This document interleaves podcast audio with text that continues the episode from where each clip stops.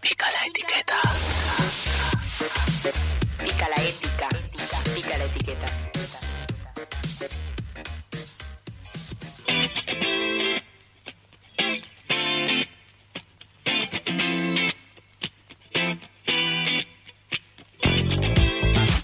Y llegó el momento teatral, ¿no? Eso que vos estás esperando, pensando, bueno, ¿qué voy a hacer el fin de semana? Y yo te digo que ya sábado, ocho y media de la noche, tenés cita, tenés un planazo de ir a ver teatro porteño en la ciudad de Buenos Aires. Y tenemos acá a dos personas. Nico, ¿las querés presentar vos? ¿Qué tal? Bueno, aquí Nicolás. Te vuelvo a presentar. Buenas Estoy- noches, Nico. ¿Qué tal? Buenas noches, Sabri Muñoz. Qué lindo verte después de tanto tiempo. Eh, bueno, eh, Serena Wolfish, la encargada de las entrevistas teatrales, a quien le mandamos un gran saludo, se encuentra reponiéndose de algunas nanas, pero la estamos aquí cubriendo como corresponde y hacerle honor a su presencia en la producción y también, bueno, ella también fue a ver la obra junto conmigo, así que tenemos muchas cosas para preguntar. Bien. Bueno, eh, vamos a hablar de la obra llamada La Papa y damos la bienvenida aquí a Natalia Je- Jessica Slobediansky y a Nicolás Salichiker, eh, autora y protagonista y director de forma respectiva. Buenas noches, ¿cómo están? Hola, muchas Buenas noches, gracias por la invitación nocturna, hermoso. A ustedes por venir. ¿Alguna Sí. vez en la radio han estado en algún programa? ¿Primera vez? En la tribu no. Yo creo que estuve una vez, en, otra vida. Claro. Déjà vu, me gusta, vu Yo, vi- yo teatral. vine a fiestas. Ah, bueno, bueno. Bien, sirve. Bueno. Sirve, sirve. Bueno, ustedes vienen aquí para charlar de esta muy linda obra que le hemos visto con Cere, que se llama La Papa, que está los sábados a las 20.30 en el patio de actores en Lerma al 568, aquí en la ciudad de Buenos Aires. Y ya llevan, chiques, cinco meses de localidades agotadas. Eh, la obra La Papa está basada en la historia de vida de su autora, Nati, a quien tenemos aquí, ahora vamos a estar conversando sobre eso, donde narra su vínculo con el judaísmo y con su hermana, cuando esta última se hace ortodoxa. El, el espectáculo cuenta con la dirección de Nicolás y un elenco compuesto por cinco actores. Desde su estreno, en el mes de marzo, se encuentra con localidades agotadas, presentándose los sábados también a la noche, a las 20.30. Lo hicimos de vuelta para que el oyente anote ahí. En el patio de actores en Lerma 568, eso a, a cuadras ahí de, de Córdoba, la verdad, muy bien ubicados, una céntrica, re, re bien. Así No, y además que, que, te den el horario sí. de sábado a la noche es bueno, en Prime- prime un time. lunes. Prime Sí, time. Sí, sí, sí. Así que bueno, Nati, Nico, eh, no puedo no empezar preguntándote sobre, sobre una obra que es una historia de vida, es una historia basada en tu familia, en tu experiencia personal con la religión, pero nos interesa saber cómo llegaste a contarla a través del teatro. ¿Cuándo fue el momento en el que decidiste escribir una obra sobre eso que habías vi- vivenciado? Fueron, fueron muchos años, en realidad, de hasta que me animé a, escribirla. eh, mucha terapia y en, un, en una oportunidad salió un, un seminario en Ecuador de dramaturgia y puesta en escena que daba Aristides Vargas. eh, y dije, bueno, esta es mi oportunidad, me voy ahí dos semanas solamente a escribir y a pensar en esta obra. Y así fue, me fui, estuve dos semanas trabajando el texto y volví con un- una primera versión, un primer esqueleto. Y a Wow. partir de ahí fueron un montón de reescrituras y meses y meses y meses y años, diría yo. Claro, porque Hasta- esto, de la mano, disculpa que te interrumpí, de la mano de terapia, que vos decías Sí. que ibas ¿no? A, a- con un terapeuta, eh, uno va como reversionando y dándole otra lectura a la vida de uno. Entonces, Sí, totalmente. Ah, Esta historia parte de un lugar que para mí fue eh, dolorosa, doloroso.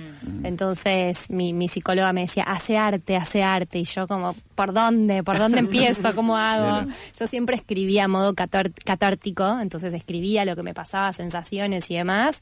Y en un momento, bueno, empezó a tomar forma de obra. Yo pensé que iba a ser un monólogo. Eh, Llegué a Ecuador diciendo, bueno, voy a escribir mi monólogo de mi vida, la historia de mi vida. Y Wow. el primer ejercicio fue, escriban una escena de dos personajes. Y yo como, me vuelvo a Buenos Aires, ¿qué hago? bueno, no. Y ahí apareció eh, una escena de dos hermanas. Y bueno, y ahí empezó a, a, mm, aparecer todos estos personajes que, que bueno, que de repente son no sé ni cuántos, mu- muchísimos. Sí, sí. Somos cinco actores, pero debemos hacer unos, no sé, 15, Claro. 20 personajes. Increíble, ¿no? Y eh, no puedo no preguntar, dijiste dos meses escribiendo esto? No, ahí fueron dos semanas Dos primero semanas, y después fueron muchísimo tiempo más que no lo puedo ni contar, porque Claro. yo ahí volví con una primer versión muy, muy incipiente. Claro. Después de eso apareció un concurso, ni me acuerdo de qué, y dije, termino la, la- termino la obra para el concurso, la terminé. Una locura. Y después apareció otro concurso, la volví a presentar a otro concurso, la volví a terminar. Después, no sé, apareció Nico, se la mostré. Hola, Nico. Hola, Nico. ¿Cómo andas, Nico? ¿Todo bien? Muy bien. Bueno, obviamente, como toda obra, cuando deja las manos un poco del autor y ya pasa a manos de director y, no- y después al elenco, la obra ya, ya deja de ser de- de- del autor y es un poco de, de- de todos y así tiene que ser. Esta experiencia era muy, era muy especial porque, porque Nati no solamente era la autora, sino que era la protagonista de la obra, Claro. la cabeza de equipo junto con, conmigo. Y, y entonces fue como un proceso de todos de, de- de- de entender que, que junto con Nati había que soltar la historia real de Nati Hmm. y meternos en la papa, que era una ficción. Muchas veces tuvimos ese, esos encontronazos en ensayos donde Nati me decía, Claro. che, pero mi hermana esto, no, no, no, no es tu hermana. Claro. Es un personaje que esto, y, y también fue como un aprendizaje para todos, por sobre todo para, para Nati, y bueno, también los beneficios de trabajar con la autora Claro. en cada ensayo. Digo, la obra iba creciendo a cada ensayo. Así se lo planteamos también un poco al elenco, como que la Muy obra bien. está, pero teníamos bien en claro, Nati desde el principio me lo dejó en claro, che, la obra está, pero está como allá, está abierta. Hay cosas que todavía estoy buscando que, que sentimos que van a aparecer en los ensayos. Y ahí está, estaba la autora y en cada ensayo se iba escribiendo y cada cosita y se iba agregando texto cada vez porque era la autora, entonces se agregaba texto para ella. Claro, Nico, tuviste, tuviste, tuviste un montón de desafíos co- como director, lo dijiste recién porque tenías a la, a la protagonista y escritora de, de- de esta obra, y, y se presenta como un poco esta lógica de- del autor ficcionalizado, ¿no? De algo que hacía mucho Borges, que era uno de los rasgos distintivos de él, y recién mencionaste la palabra desafío, y claro, tuviste muchos desafíos como director, ¿y qué desafíos te implicó dirigir actores que no son judíos para representar una obra donde este es el foco principal? Total, total, gran, gran pregunta. Eh, obviamente que fue una decisión que tuvimos que con Nati pensar, que no nos llevó mucho tiempo, nos llevó segundos, pero che, esta es una obra que es que se la van a actuar judíos porque entienden cierta cosa o nos interesan que sean los actores adecuados. Claramente fuimos por lo segundo, no, no hubo dudas. Eh, los primeros dos actores, que son Flor y Lucas, que entraron en la obra, son, son personas que no son judías, ni, ni estaban para nada cercanas al, al judaísmo, y estaban enloquecidas con el tema del judaísmo. No les importaba Ah. la obra, no les importaba las escenas, querían meterse en temas del judaísmo, de las costumbres, no entendían la peluca, esto, lo otro. Claro. Entonces estaban enloquecidos. Y después eh, creo que Ale, que bueno, lo viste porque el sábado estaba enfermo, me viste a mí. Sí, sí, sí, sí. Eh, Te he visto. Me, me- me has visto, me has visto. Y yo te he visto. También, sí, sí, sí. Ale, bueno, Ale sí, es judío y después Mariana, que es la otra actriz, tampoco. Entonces son como del Mm. elenco, bueno, sumando Nati, y la mayoría no es judía. Y Claro. me parece que es lo que tenía que, que ser. No sé qué pensás vos. Fue- no, y también fue todo un proceso de entrenar a los actores y a las actrices en esto, porque era fundamental que esté entendido desde las entrañas, porque para defender Claro. la postura de hacerte ortodoxo necesitas hacerlo carne en el cuerpo. Sí, tuvimos la suerte de que la primera asistente de dirección, Cori, era una chica que era de la colectividad judía, que junto a Nico y a mí, los tres tenemos una historia muy similar, familiar. Eh, los tres tenemos hermanas que se han hecho ortodoxas. En vivo. Bueno, lo conté.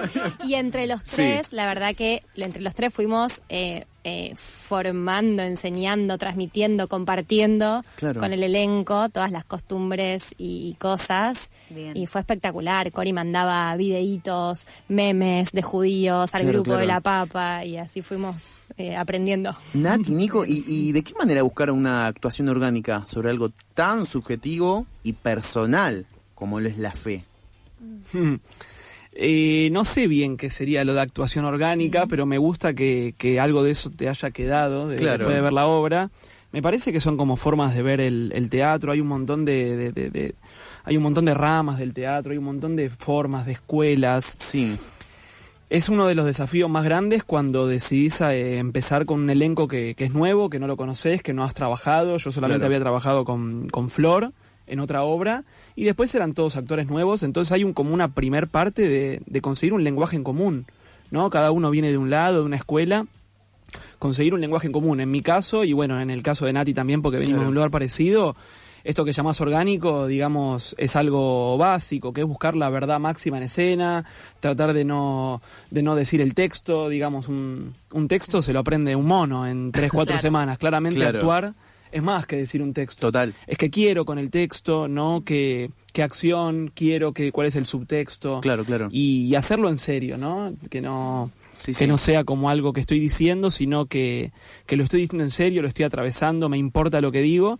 Y bueno, yo creo que eso se logró claramente en, en escenas cortas, viste que son Mm. escenitas cortas. Sí, Eh, sí, sí, el, sí. el máximo objetivo primordial era lograr el máximo jugo en esas escenas. Claro. Eh, y no solamente en las escenas como más, entre comillas, dramáticas, sino también en las escenas más eh, bizarras o surreales, jugarlas igual de en serio que, que en una escena donde tengo un texto más dramático. Digamos, Claro. si voy a hacer de cerdo, yo les estoy encima de que sean un cerdo en serio. No hacer a que soy un cerdo. Es la misma seriedad con la que después dicen un texto. Eso es Bien. verdad. eh, quiero, quiero destacar que en la obra hay, hay tiene un ritmo muy marcado eh, y quiero destacar la labor de, de- de la actriz aquí, de Nati, que, que usted canta, baila, da vueltas, se retuerce en el piso, canta canciones, es, es increíble el despliegue que han hecho los actores. Sí, sí, sí, sí, fue, fue un entrenamiento, ¿eh? Yo este verano no paré de entrenar porque dije, tengo el estreno de La Papa, así que tengo que llegar en forma Claro. porque... Muy bien. y, y sí, para mí está buenísimo. Hay una parte mía que dice, también sé que escribí una obra que es la que tenía ganas de actuar, ¿no? Me pude total, dar claro. como ese lujo. Eh, de hecho, cuando la escribí, es- una vez dije, bueno, un día voy a escribir una obra en la que baile, en la que cante. Y en un momento dije, ¿por qué no es en esta, no? ¿Por qué tiene que ser en Claro. otra? y ahí tomé la decisión de que todas esas cosas que tenía ganas de hacer las iba a poner y que bueno, que, que había que entrenarlo, que lo que hiciera falta. Sí. Este, y la verdad que para mí es súper divertido, como Sí, darme sí. esos... Y, y- y destaco de la obra que, que hay, hay mucho juego con la puesta en escena, con la musicalización también, y con, corríjame si me equivoco con la terminología, pero con distintos géneros.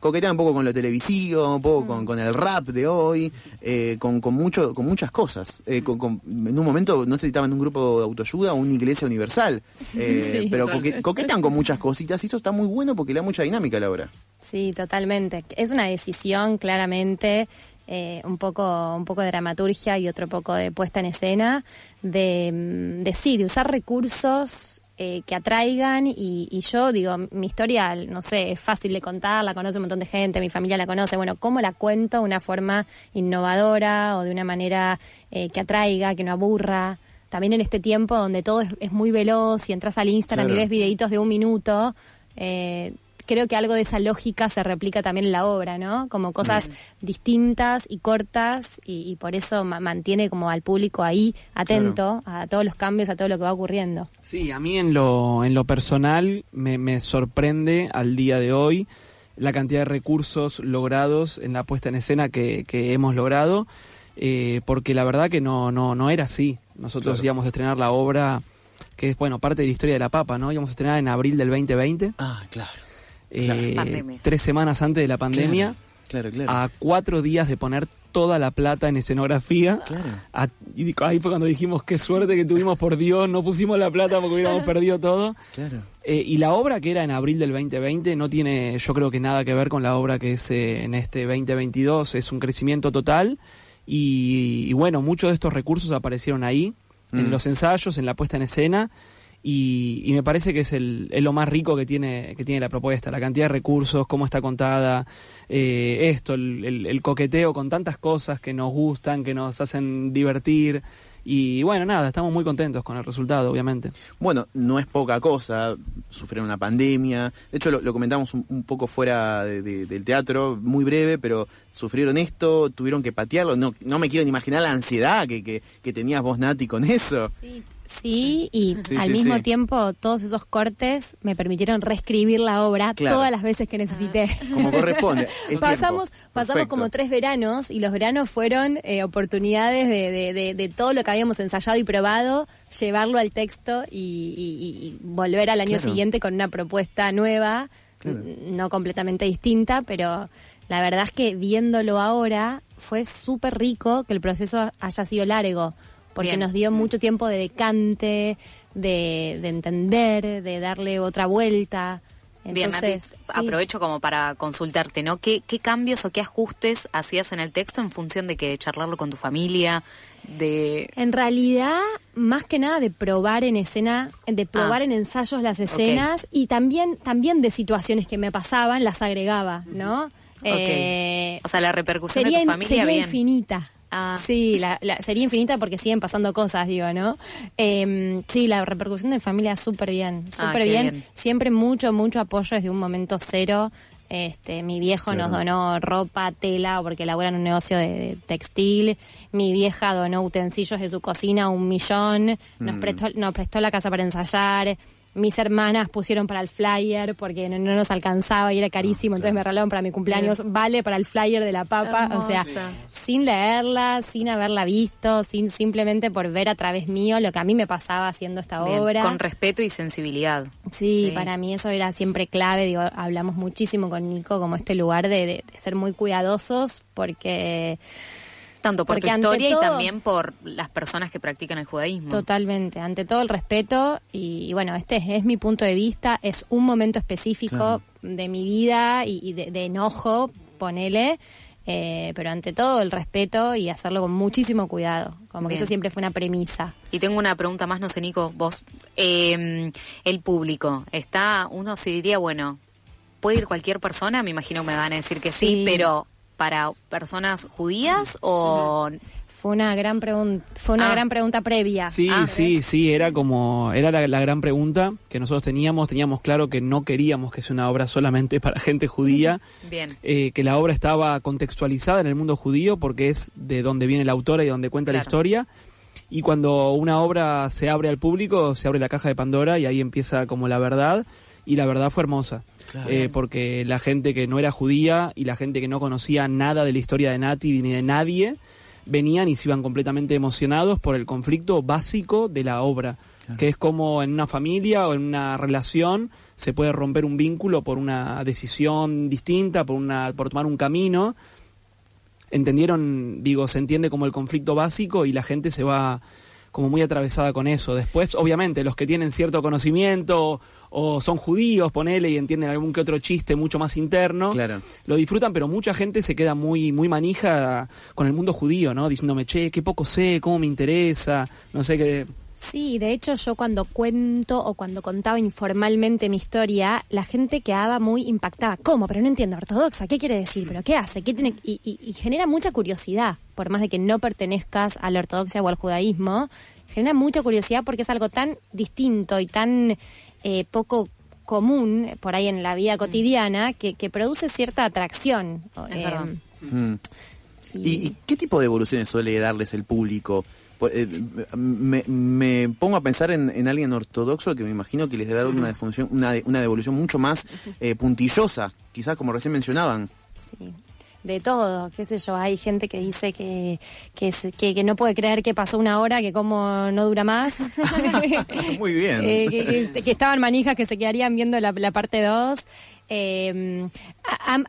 algunos ortodoxos nos han corregido algún error eh, Tremendo. que hemos tenido. Eh, mirá que ese ritual no es así como lo contás, tenés que corregirlo, ok, lo, lo corregimos. Sí, igual, perdón, perdón. dale, Sí, dale, no, no. no, desde pe- pequeños detalles. Hay que encender una vela y la encendíamos con un encendedor y no, la vela se enciende con un fósforo, ¿no? Y como ese nivel de sutileza, fue Sí, como, sí, sí. chicos, las velas se prenden con un fósforo. Ok, listo, cambiemos, cambiando. Cosas que nosotros sabemos un montón, pero también eh, no sabemos todo, digamos, de, de la ortodoxia. Eh, vos querías decir algo, ¿no? Sí, pero creo que me olvidé. Ah. Eh, sí, creo que, creo que creo que me olvidé, sí. No, no, yo estaba pensando esto de- del público, ¿no? Que la realidad es que nos atraviesa a todos la religión, sea el judaísmo, Claro. el catolicismo, así que no sé. se sienten identificados, se sienten reflejados y mm, Y no sé si hay obras de este estilo. Hmm. ¿No? hay ¿Encontraron ahí como un series. nicho? Hay Ah. series. Eso creo que iba a contar cuando estábamos por estrenar, que no estrenamos en, en 2020 por la pandemia. Al mes de que íbamos a estrenar, a los 15 días, sale Poco Ortodoxa en Netflix. Uh, la rompe, pero entera, tipo número uno en todo el mundo. Claro. Y con Nati nos agarrábamos la cabeza y decíamos, si estuviéramos en cartel ahora, Claro. tenemos publicidad gratis por todo el país, con Poco. Ortodoxa, todos metidos con la religión judía.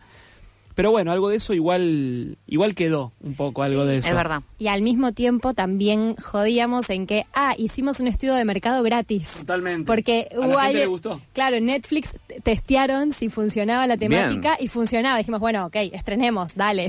El, el famoso Desk Research, que es muy barato y eficiente como corresponde. Eh, es muy, muy, muy interesante. Eh, quiero preguntarles, eh, en un momento en la obra, no vamos a decir cuándo ni cómo, obviamente, eh, porque spoiler, pero sí, menciona un poco las distintas etiquetas dentro del judaísmo. Lo- lo- es un momento muy interesante. Y quiero preguntarle a, a ustedes dos, a Nico y a Nati, ¿qué etiqueta les suele picar a ustedes como realizadores de esta obra y a la obra en sí? Estamos pensando en vivo, en directo, es una pregunta muy buena, muy interesante. ¿Qué etiquetas eh, Claro. de, de- de la vida? De la vida peyorativa, qué rótulo, ¿Como judíos? como judíos y como judíos y como personas. Claro. Sí, como lo interpreten. Mm. Eh, bueno, yo creo que una etiqueta eh, que tenemos o que tengo yo como, como actor y, di- y director de teatro y que del arte es como esta cosa de- del hipismo, ¿no? Mm. Ah, Hippie. Mm. claro. Hippie.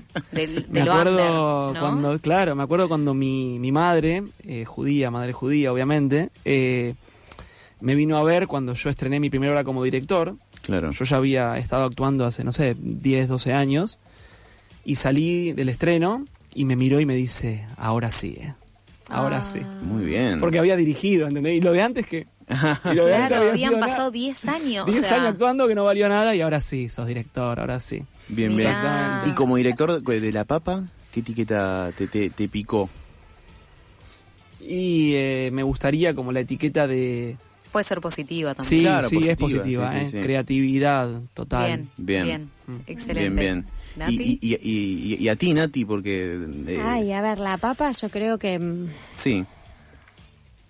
Mm, ay. ¿Crees que hay un prejuicio en el judaísmo hacia la, la comunidad judía? Mm, No o esto del desconocimiento, porque es más conocida por ahí, la Navidad católica. Sí, sí. Yo creo que puede ser que haya un prejuicio. Si yo tuviese que definir eh, como una etiqueta que la papa me, me, me pone en la frente, es eh, me, me llevó a los límites de todo. O sea, me llevó como, Mm. como desafío, sería una palabra. No, no, No, no, está bien. Sí, es, es una me llevó a los límites, digo, de, de, de- sí, como de animarme a hacer cosas que hasta ahora nunca me había animado a hacer. Entonces, ¿Y cómo? Claro, porque en la obra lo, lo, me- lo mencioné hace un rato, pero te, te, te expones mucho. sí, sí, Incluso esto bueno del baile que se animó. Claro, del baile, claro. baile, hablarle al público Ok, también. Sí. Nos muy- quedamos con pocos minutos. Sí, sí, sí, sí. hay que ir cerrando. Bueno, chiques, muchas gracias aquí, Nico y Nati, por su tiempo. Inviten, por favor, a, Sí. a la, a la audiencia Sí. a que vayan a Bueno, verlos. somos La Papa, estamos los sábados a las 20.30 en Patio de Actores, Lerma 568. Las entradas se consiguen por Alternativa Teatral y en redes nos encuentran como arroba lapapa.teatro. No hay entradas para este sábado, ¿eh? Hay, ¿No? que, hay que comprar para el otro sábado. Claro. Che, tremendo. La rompen. Así estamos, así estamos. Este sábado cumplimos cinco meses, Cinco meses. seguidos Una con locura. todas las funciones agotadas. Compramos una torta, Así ¿qué que puede ser. Puede ser. Che, A ver si alguien la manda de regalo. Gracias. Sean muchos más, muchos más. Qué escuchen los dueños alegría. del teatro, muchos más. Qué alegría. Muchísimas gracias por estar acá. Le- les agradecemos. Y bueno, para el otro tenemos que sacar. Bueno, Sí, vos ya sí, fuiste. sí. Chicas, vamos. Vamos. Listo. Yo voy de vuelta, eh, no hay problema. ¿Sí? Sí, sí, Excelente. sí, sí. Bueno, pasaba Natalia Slovediansky y Nicolás Salis Chiker por el aire de FM La Tri 88.7.